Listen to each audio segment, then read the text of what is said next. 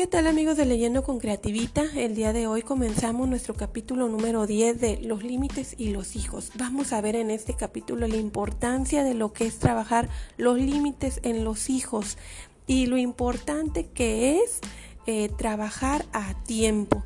Porque, bueno, si queremos ver generaciones que tengan eh, buenos límites, que tengan relaciones sanas, que puedan este, tener un, un carácter eh, bien conformado, bueno, pues vamos a ver cómo podemos trabajar en estas generaciones, que bueno, los que tenemos la dicha de ser padres, pues nos invertimos en ellos y es un tiempo en el que pues luego vamos a ver los frutos de lo que hemos estado trabajando en ellos. Entonces, bueno, voy a leerles lo que son los temas del capítulo. Eh, dice así, la importancia de la familia, los límites y la responsabilidad, inculcar o reparar límites, el desarrollo de los límites en los hijos, la necesidad de límites de los niños, asumir la responsabilidad de las necesidades propias, cómo adquirir un sentido de control y decisión, diferir la gratificación de las metas, clases de disciplina, límites por etapas, entrenamiento de límites según la edad, del nacimiento a los 5 meses, de los 5 a los 10 meses, de los 10 a 18 meses, de 18 a 36 meses, de 3 a 5 años, de 6 a 11 años, de 11 a 18 años y finalmente respetar los límites de los demás. Y bueno, vamos a comenzar. Todavía en nuestro autor aquí nos da un, un preludio de lo que es este eh, el, el, tema de la importancia de la familia y precisamente nos, nos muestra una escena de una madre joven, esta, ella se llama Shannon, y pues tiene un problema con su hijo Robin. Bueno, les voy a leer. Dice, esta, eh, mm, Shannon eh, no podía parar de llorar. Era una madre joven con dos niños preescolares. Nunca se hubiera imaginado enojada, fuera de control y menos de nada abusiva. Sin embargo, una semana atrás había levantado y sacudido a su hijo Robbie de tres años. Le, le había gritado tan fuerte y no había sido la primera vez. Lo había hecho en varias ocasiones en el último año. La única diferencia fue que esta vez Shannon había estado al borde de lastimarlo físicamente. Estaba asustada. La experiencia había afectado tanto a Shannon y a su esposo Gerald que concertaron una cita con su, con su terapeuta. Y bueno, la vergüenza y la culpa eran enormes. ¿Qué es lo que pasó aquí?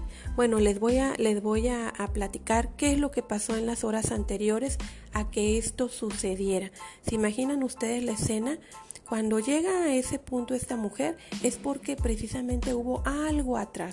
Bueno, resulta que en horas anteriores de que ella perdiera, por así decirlo, los estribos, habían discutido en la mañana a la hora del desayuno ella y su esposa. Eh, como habían discutido, él se había ido a trabajar sin despedirse. Este, la otra, su hija, eh, Tania, de un año, eh, había regado todo el cereal por el, por el piso. Su hijo, este, de tres años, Robbie, eh, le jaló la cola al gato, eh, empezó a rayar las paredes con su lápiz de labios y para acabarla, así la gota que derramó el vaso fue que Robbie se puso sobre Tania en el piso, o sea, con él encima y parado sobre ella con una mirada de satisfacción, este, retando prácticamente a su mamá. Entonces, esa fue la razón por la que ella se encolerizó y se lanza impulsivamente sobre su hijo. Entonces, bueno, ya este regresamos al punto en el que ellos están ciertos de que pues necesitan apoyo y van con un con su terapeuta, le dicen, bueno, ¿sabe qué? Tenemos tenemos un niño con problemas. Entonces se le pregunta, bueno, ¿y qué es lo que hacen para disciplinarlo? Dicen, bueno, pues en ocasiones este, le decimos, no, no vas a comer helado. Y en otras ocasiones pues lo halagamos por las cosas que hace bien. En otras ocasiones pues hacemos caso omiso de lo que de su mal comportamiento, pues porque eh, por, por, otras cosas que atender pues ya no podemos. Eh, y entonces dice, ¿verdad que, que, que sí tenemos un, un niño con problemas? Y el, y el terapeuta les dice, híjole, pues verdaderamente sí hay, sí hay este, un problema. O sea, no es nada más el hijo. Eh, lo más probable es que Robbie, dice el terapeuta, haya sido entrenado para no responder a nada que no sea la ira descontrolada. Bueno, dice aquí nuestro autor, la manera de encarar los límites y la crianza de los hijos tendrá un enorme impacto en el carácter de los niños, en el desarrollo de valores, en su desempeño escolar, en los amigos que tengan, en, la persona con quien se casen y en lo bien o lo mal que le vaya en su profesión. Fíjense qué importante, cómo, cómo trasciende. Aquí hubo pequeños detalles que, que como papás bueno, esta pareja, y es un, paréntesis en su vida, porque de ahí pues tal vez muchas parejas pudiéramos decir tantas, tantas experiencias que se tienen con los hijos, pero nada más haciendo un análisis de un comportamiento eh, muy preciso de, de, un, de esta pareja, por ejemplo, cómo uno puede entender la importancia que tiene la falta de límites. Esto que sucedió con, el, con la mamá y el hijo, pues definitivamente explotó la bomba, como dicen. Eh, ya el niño estaba acostumbrado a los gritos, a que hasta que su mamá ya no se ponía así toda colérica, es que él ya paraba. Cuando con un no, con un no a tiempo, con una dirección a tiempo, eh, pues se pueden evitar muchas, muchas situaciones. Y bueno, nuestro autor ahora nos empieza a abordar el tema de la familia. Y bueno, al abordar el tema de la importancia de la familia, eh, podemos ver eh, que pues Dios, que eh, miren, algo muy importante, que sí quiero hacer un paréntesis. Si Dios está en la familia, las cosas se pueden sobrellevar mejor. Ayuda muchísimo tener una fe en, en Dios, y este porque pues podemos ver a través de la Biblia que él siempre desea vincularse con nosotros desde la concepción hasta la tumba. Dice aquí nuestro autor en Jeremías 31:3 de la Biblia, es un libro del Antiguo Testamento, dice, "Con amor eterno te he amado, por lo por lo tanto te prolongué mi misericordia." La naturaleza amante de Dios no es pasiva, es activa. El amor se multiplica. Dios es el amante de las relaciones, es Dios el creador activo. La familia es la unidad social ideada por Dios para llenar el mundo con representantes de su carácter amante.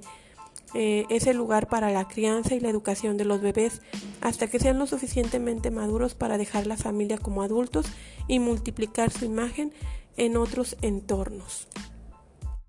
De hecho, hay varios pasajes en la Biblia eh, donde pues Dios en, en este en este concepto de familia, ¿verdad? Donde Él es el Padre. Y, los que creemos o los creyentes, eh, la Biblia le llama iglesia y viene a ser una familia en donde es un grupo también de apoyo. Y bueno, ahí se los voy a, nada más a mencionar.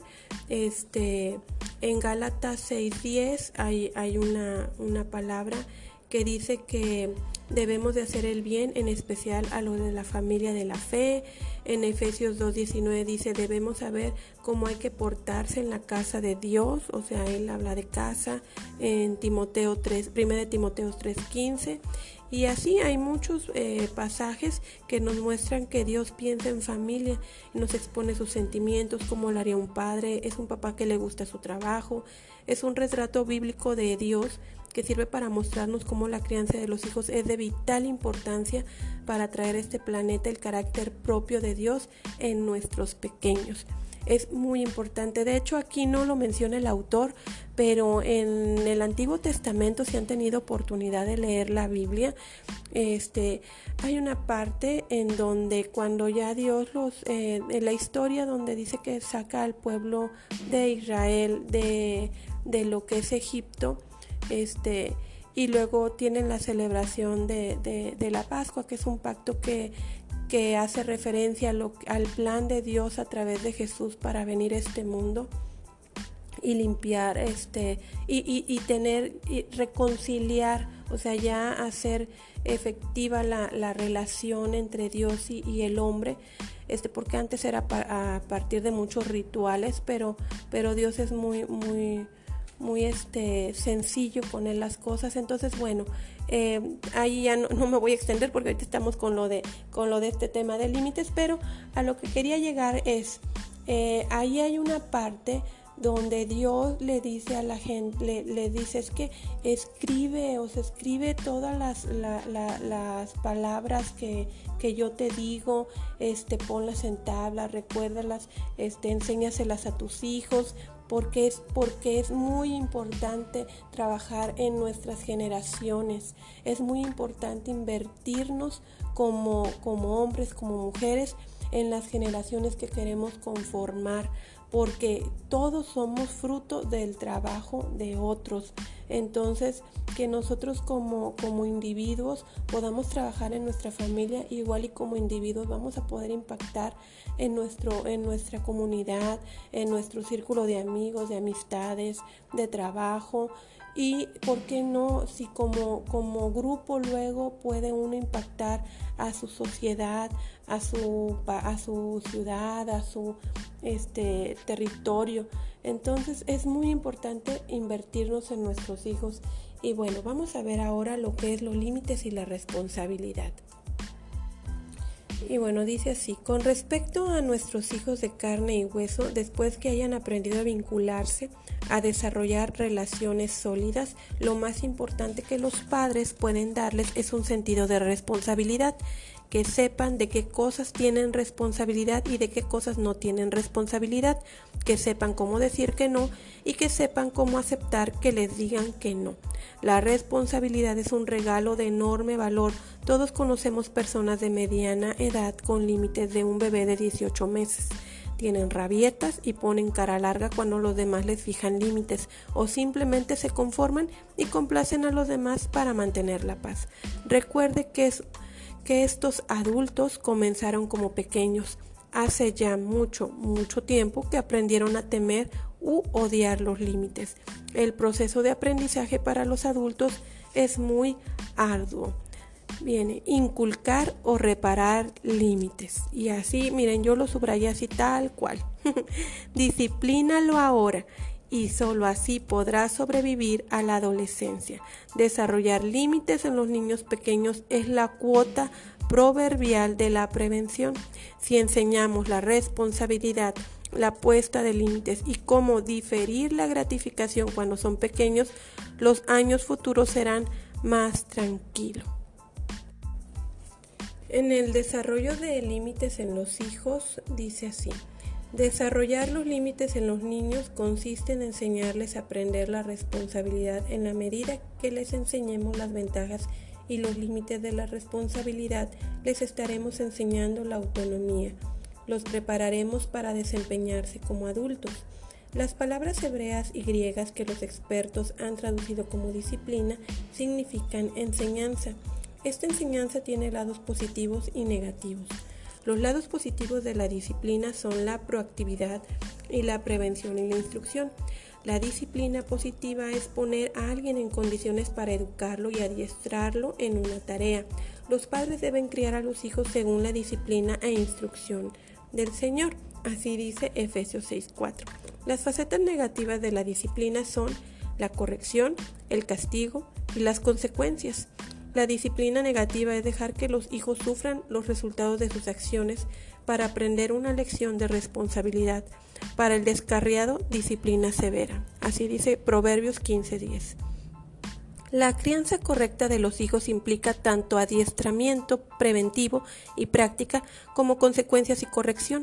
Por ejemplo, si su hija de 14 años debe acostarse a las 10 de la noche, le diremos, es para que duermas lo suficiente para estar alerta en clase.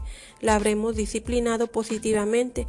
Luego, nuestra adolescente se entretiene hasta las 11.30 de la noche y al día siguiente usted le dice, como ayer no te fuiste a la cama en hora, hoy no podrás usar el teléfono la habrá disciplinado negativamente. ¿Por qué son necesarias la zanahoria y el látigo para el buen desarrollo de los límites? Porque Dios usa la práctica, prueba y error para ayudarnos a crecer. La madurez de aprender obteniendo información, utilizándola mal, equivocándonos, aprendiendo de nuestros errores y haciéndolo mejor la próxima vez. La práctica es necesaria en todos los ámbitos de la vida para aprender a esquiar, para redactar un ensayo, para utilizar la computadora. La práctica es importante para el aprendizaje de los límites y la responsabilidad. Nuestros errores son nuestros maestros. La disciplina es un límite externo y concebido para perfeccionar límites internos en nuestros hijos. Proporciona una estructura de seguridad hasta que el niño tenga su carácter suficientemente desarrollado para no necesitarla. La disciplina correcta siempre mejorará la estructura interna y sentido de responsabilidad del niño. Cabe distinguir entre disciplina y castigo. Castigo es la retribución de la maldad. Desde un punto de vista legal es la sanción correspondiente a un delito. Sin embargo, el castigo no deja mucho espacio para practicar. El castigo no es buen maestro. El precio es demasiado elevado. El castigo no deja mucho espacio para cometer errores. La disciplina, en cambio, es diferente. La disciplina no es la paga de algo malo, es la ley natural de Dios a nuestras acciones y que cosechan consecuencias. La disciplina se diferencia del castigo porque Dios ya no nos castiga más. Porque, así como dice, dice, para todos los que aceptan a Cristo como su Salvador, el castigo terminó en la cruz. Él mismo en su cuerpo llevó al madero nuestros pecados. Esto dice 1 Pedro 2.24. El sufrimiento de Cristo pagó nuestra maldad. Además, la disciplina y el castigo tienen una relación distinta con el tiempo. El castigo mira hacia atrás. Se concentra en pagar las maldades del pasado. El sacrificio de Cristo fue la paga, por ejemplo, de nuestro pecado, que es la separación de Dios.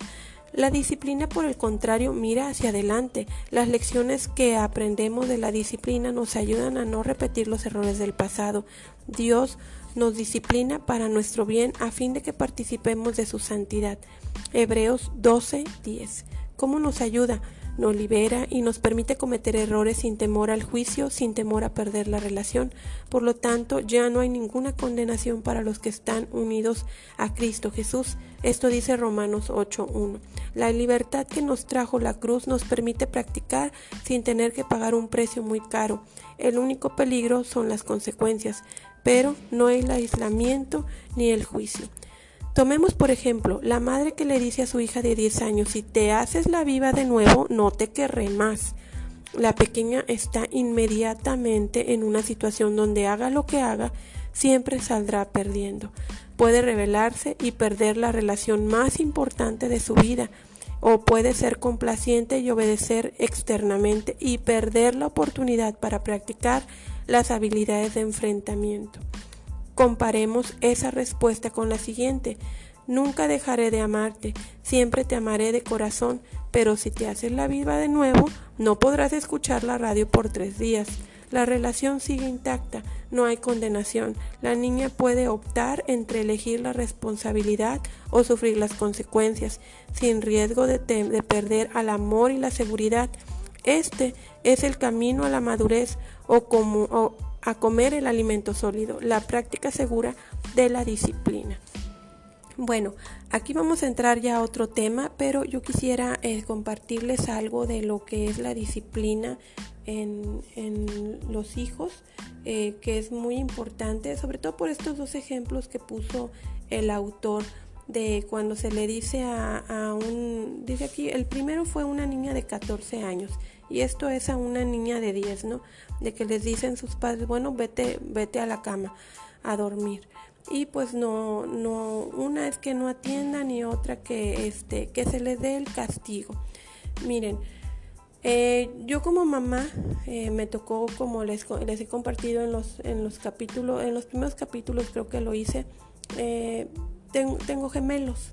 Entonces, yo a, mi, a mis niños desde, desde bebés estaban, lloraban y, eran unos, unos gritos, pero luego yo, yo me les paraba enfrente eh, y, y, les, y les hablaba sabiendo que pues ellos no entienden ni una palabra, ¿verdad? No tienen desarrollado su lenguaje, pero con las puras expresiones, sin gritos. Nada más, este, les decía, voy a prepararles, ya no lloren, ya les voy a traer. Y, en, obvio, ya tenía yo las cosas inmediatamente les daba su, su, mamila o su teta. O cuando estaban chiquitos, este, y bueno, yo así pude lidiar porque pues yo me hacía cargo de los dos. Eh, mi esposo trabajaba, entonces pues yo tenía que hacerme cargo de ellos y este y, y los disfruté. Los disfruté porque hasta pareciera que entendían, pero tiene mucho que ver el tono y la forma en la que uno le hable a los hijos. Entonces, bueno, cuando ya empezaron ellos que a gatear, que a moverse, este, que ya se sentaban, que todo querían tocar, eh, creo que eso también se los platiqué. Eh, yo, yo me ponía a hacer como bisutería y dejaba regadas las cuentitas. Este, y pues ahí con eso yo ejercité, ejercité límites en ellos porque estaba atenta. Yo estaba en mis cosas, pero estaba atenta al, comportamiento de ellos y en cuanto agarraban una cuentita, decía no y se la quitaba de su mano y le decía no y lo, y lo direccionaba hacia otro lugar y le daba otro juguete. O sea, el, el niño entendía, el bebé, sin lenguaje, entendía que no se tocaba eso. Y así, pero yo estaba, yo tenía que estar muy atenta a todo lo que ellos hicieran. Por eso les digo, es invertirse para empezar a trabajar en los hijos es invertirse y disfrutarlo porque si pudiéramos valorar la importancia de lo que significa, lo que implica tener una vida en tus manos, en nuestras manos y formarla porque es el futuro de una sociedad, de una generación, yo creo que como, como papás esto nos haría trabajar mejor en ellos. Este, y bueno, eso me ayudó, ¿por qué? Porque cuando ya empezaron que querían caminar, bueno, ya son otros retos y yo los dejaba en libertad, o sea, pero nunca les pegué, nunca los, los, lastimé, no les, no les quise hacer daño porque no era necesario. Al niño se le puede direccionar. Y aquí cuando yo leí esto del autor de que este, la disciplina positiva, o sea, eh, cuando no hay las, la, la, corrección y el castigo, decía, bueno, pues no estoy tan, tan mal en lo que es este, la idea de cómo disciplinarlos, miren. Y luego cuando ellos querían seguir jugando, yo decía, no, porque ya es, ya es hora de, de cenar, es hora de bañar, es hora de dormir, y pero es que yo quiero seguir jugando, no ya es tiempo de dormir porque tú necesitas descansar. Y hacía todas las cosas que querían hacer algo que no era correcto, yo me detenía y les hablaba fijamente a los ojos, les decía, no, porque mira, por esto, o sea, me, me he detenido a explicarles por qué las cosas.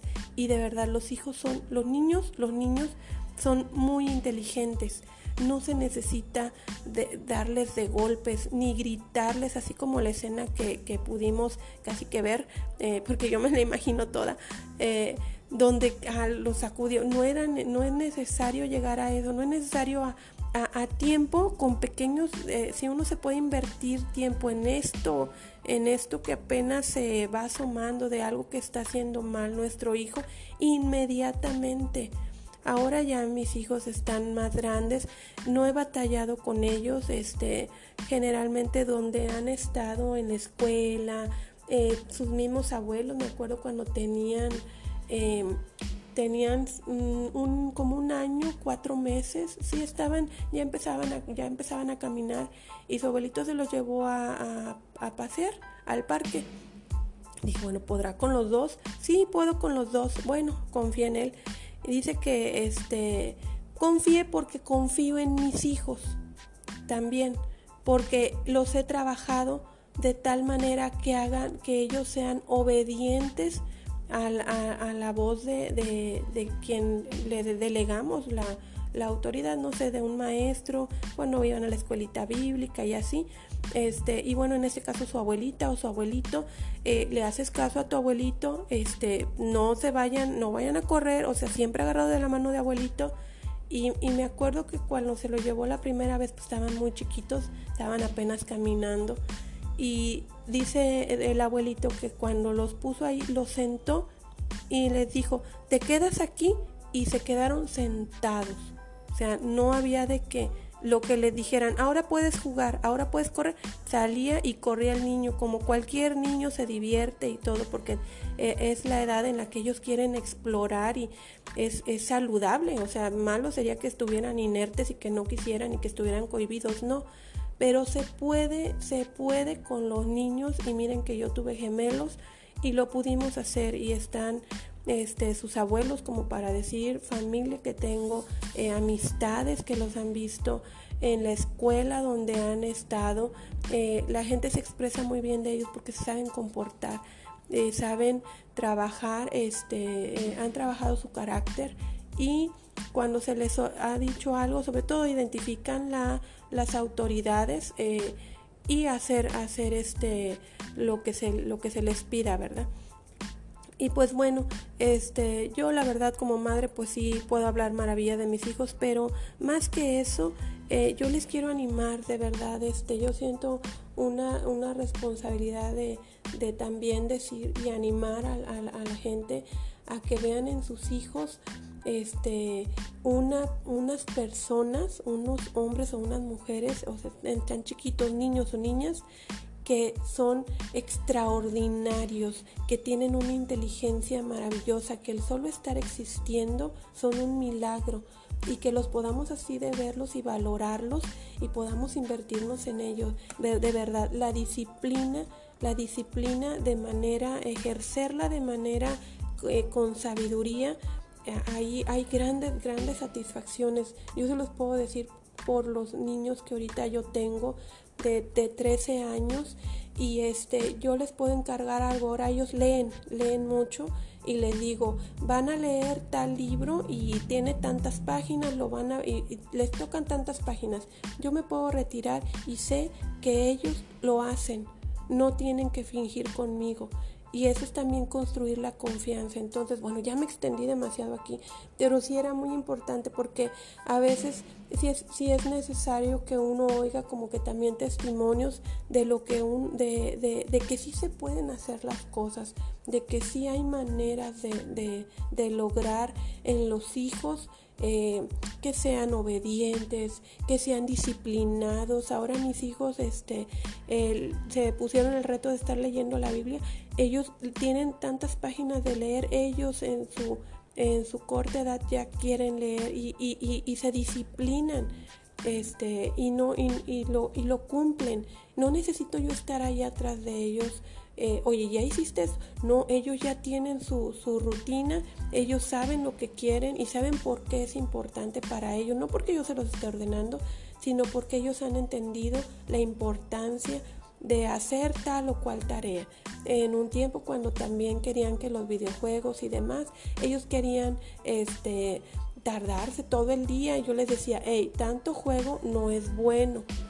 Tanto juego no es bueno. Bueno, lo voy a dejar pero eh, ya se tiene que terminar. Y, terminaban, pero es cuando ellos decían, bueno, ustedes saben, y, y los dejé un día, este, yo empecé a detectar que cuando ellos jugaban mucho, luego les dolía la cabeza. Entonces yo empecé a hablar con ellos, ¿saben qué? Yo detecto que cuando a ustedes les duele la cabeza es porque previo a esto duraron tantas horas en el juego. Ah, entonces ya ya no, ya todo es con entendimiento, todo es por convicción propia, no sé si me explico. Para que haya la disciplina se aplique también es importante que uno se, se, se integre con los hijos y hable con ellos y les diga las cosas. Y sabes qué, a lo mejor desde chiquito no, tú no puedes andar tocando aquí, no sé, el enchufe, este, porque te puedes electrocutar.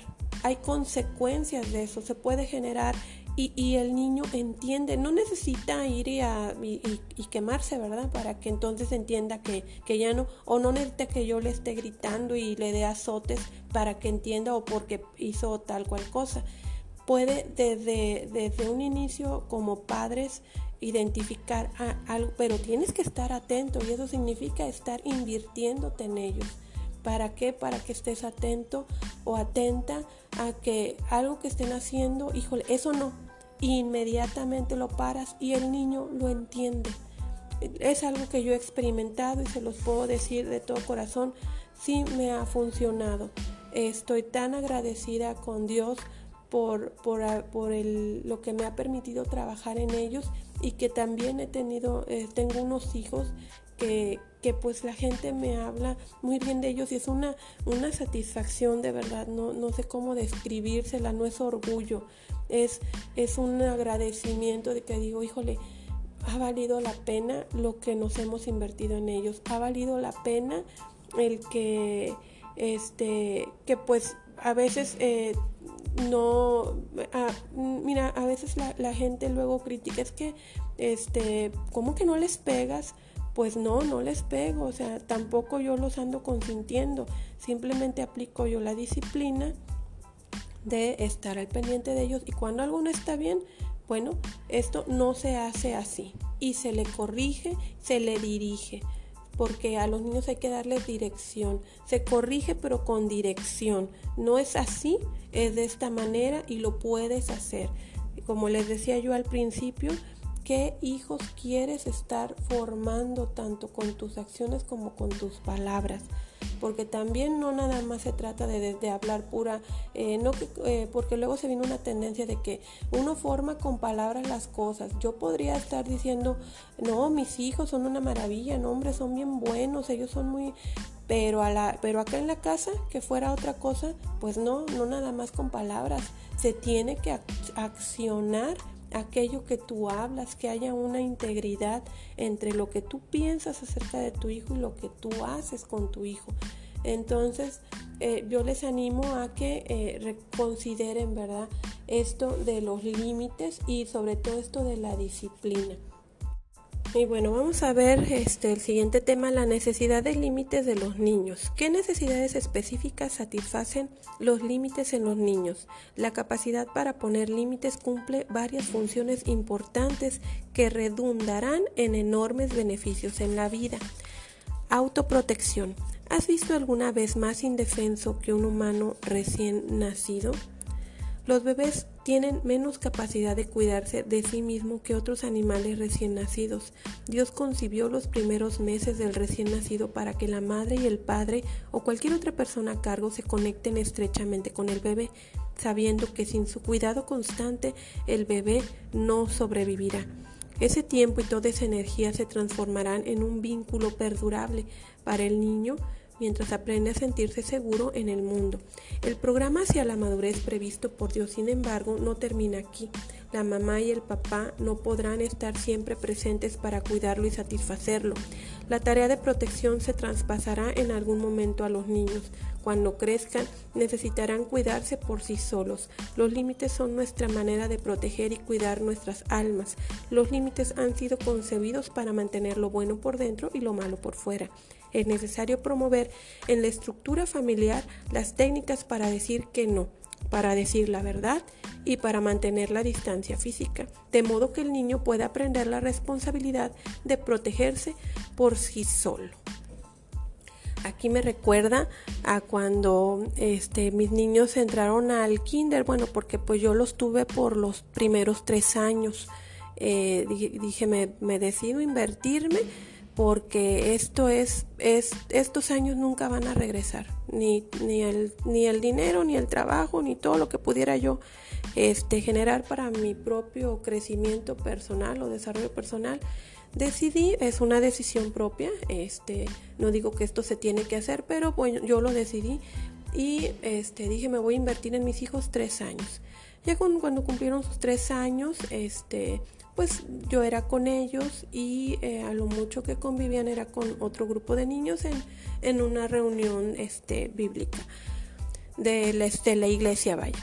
Pero bueno, llegó el tiempo que cumplieron sus cuatro años y tenían que ir al kinder. Entonces yo tenía, yo, yo decía, híjole, pues que yo todo el tiempo los he tenido y pues qué será, yo creo que es normal en todas las mamás y me acuerdo que estaban chiquitos, o sea, yo los veía muy chiquitos y, y, los metimos a una escuela, no un colegio cristiano, no a un colegio particular, nada de eso. Dijimos, vamos a ponerlos en el mundo real, o sea, que convivan con todo tipo de niños, este, el que tiene, el que no tiene, el que, eh, de todos, y que conozcan diferentes tipos de, de personas. Entonces, este, pues para que ellos hagan eh, vayan, vayan conociendo, ¿no? Entonces resulta que empezaron a, como todas las escuelitas siempre, yo también lo viví en mi generación, antes no se le conocía como bullying, pero bueno, empiezan ellos a ver que hay niños que golpean, hay niños que jalan, hay niños que dicen groserías, hay niños que, que este, no le hacen caso a la maestra, hay niños que nunca hacen caso a nadie, y bueno mis hijos pues siempre teniendo comunicación conmigo, pues yo les decía, bueno, el, caso aquí en marcar límites es este, no eh, permitan, ustedes van a hacerle caso a la maestra, al menos que la maestra o cualquiera este, persona de la, de la escuela les indujera a hacer algo que atente contra su integridad, que los toquen o que, o sea, yo les hablaba desde chiquitos así, este, ustedes dicen no, y ellos han aprendido, aún a, nosotros como papás, nos dicen, no por esto. Ah, ok, está bien. Entonces, saben marcar límites aún con nosotros. Oye, a mí me ha pasado que no, es que no haces caso, ya te estoy diciendo, no sé, un ejemplo. Este, ya te mandé llamar dos veces y no vienes, entonces nunca haces caso. Y un día me corrige mi hijo, me dice, "Mamá, nunca es no es cierto." No, yo, yo no soy un niño que no hace caso. Yo sí te hago caso, nada más que estuve estaba recogiendo yo los juguetes. Fíjense, entonces es, es, es, es, es este, yo ahora que, que lo veo y, que lo he visto, ¿verdad? Porque no nada más desde ahorita, también que los niños sepan este, decir no en, en no estarse negando siempre, pero pues que sepan cuándo, ¿verdad? Y que conozcan, que se sientan valiosos sobre todo, como para tener esa, esta entereza, este, seguridad sobre todo de cuando algo rebase su, su límite de integridad o de pensamiento, sabes que eso no, o sea, no va conmigo. Y bueno, en el caso de los niños cuando estaban que en la escuela que había niño que, que golpeaba, le digo, miren, si ese niño se te llega a acercar, tu límite va a ser extiende tu mano y a mí no me tocas. Si el niño no hace caso, te vas con la maestra. Si la maestra no te hace caso, te vas a la dirección. Si la dirección no te hace caso, entonces te vienes conmigo, porque yo voy a ver que se muevan las cosas para que se atienda el problema. Entonces, eh, que los hijos sientan la seguridad de que son respaldados por su papá también es muy importante. Entonces, bueno, eso es un breve comentario.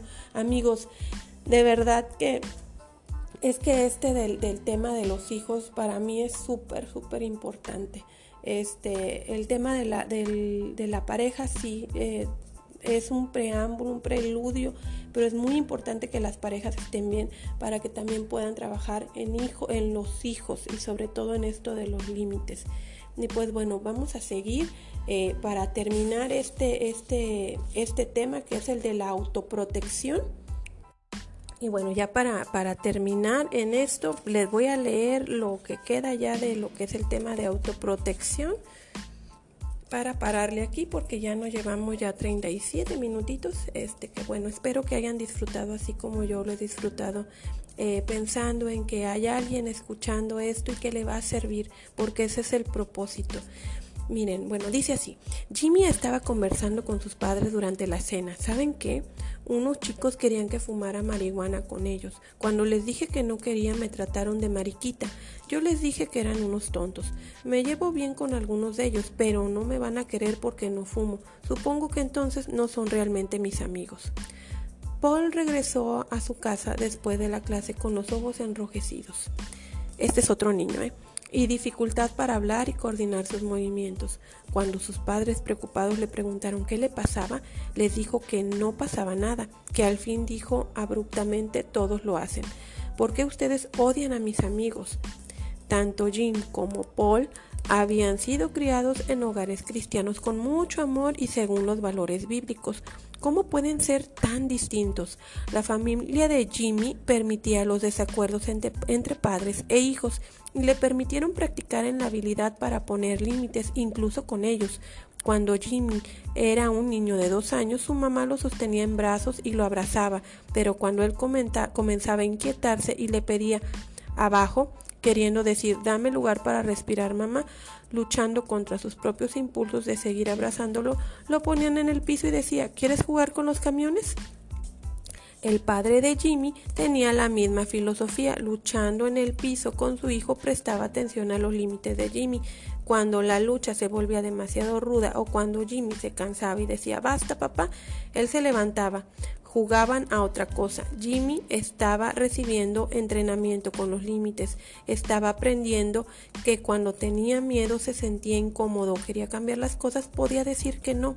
Esta palabra tan cortita le daba una sensación de poder en su vida, lo sacaba de una posición indefensa y complaciente, y Jimmy podía decir, decirla sin recibir una respuesta enojada o quejosa o una reacción manipuladora como, pero Jimmy, mamá necesita tenerse en sus brazos, ¿está bien?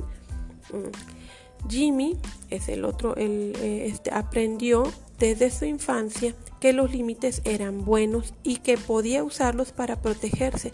Aprendió a resistir las cosas que eran buenas para él. Este espero que no se hayan perdido, pero es el primer niño, ¿ok?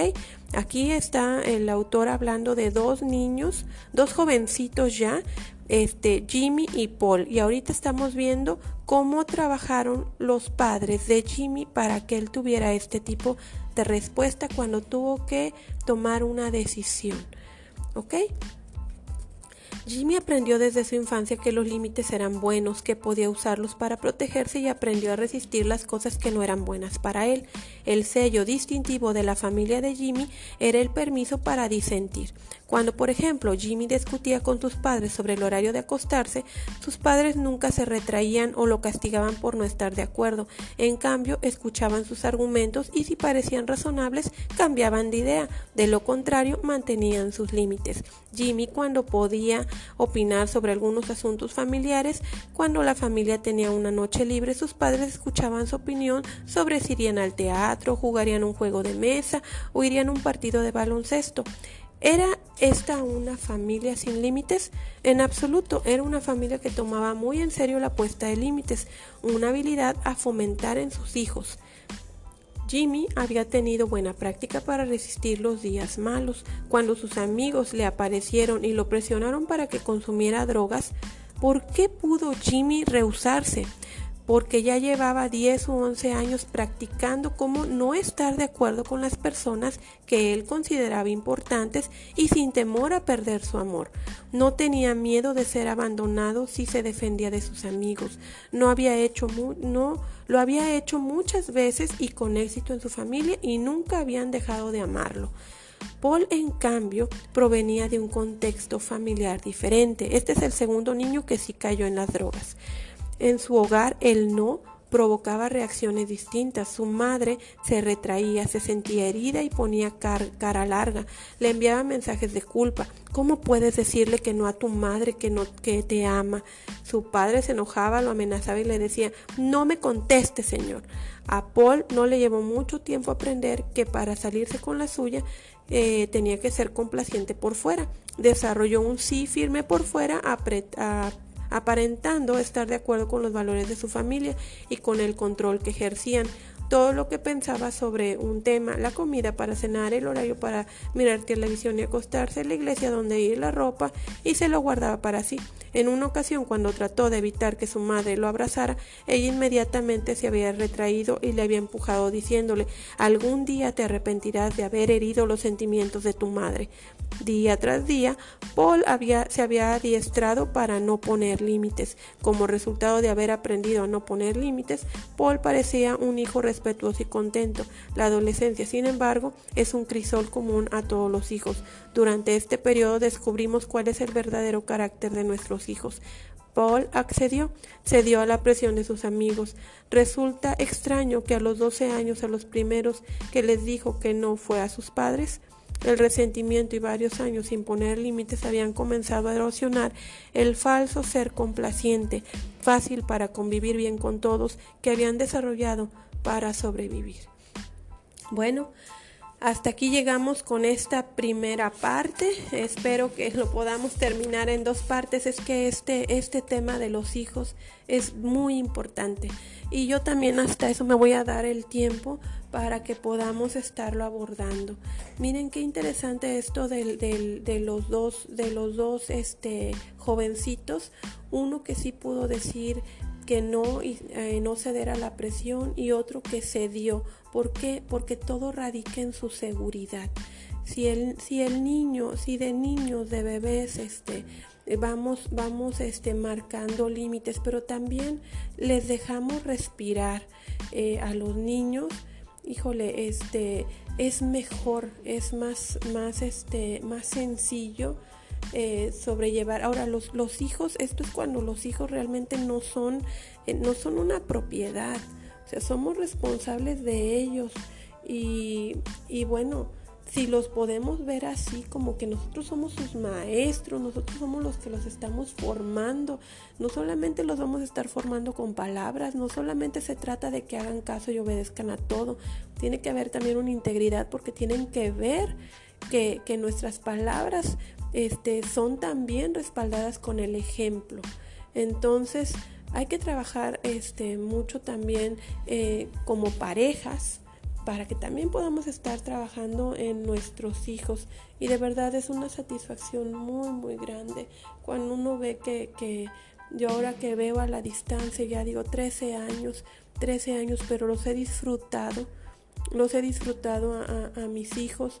Sí, ha habido momentos, eh, yo no les voy a decir que, no hombre, todo es una maravilla. No, hay momentos en que los niños se han enojado conmigo y han, y han llorado, y yo también he llorado, este, sobre cosas que, este, algo no, no, no nos pareció este, pero es importante la comunicación. También decir, como hemos estado viendo en este, en este libro, en los capítulos anteriores, de comunicar, comunicar lo que me, lo que me hace sentir, que de lo que haces me hace sentir de tal o cual manera.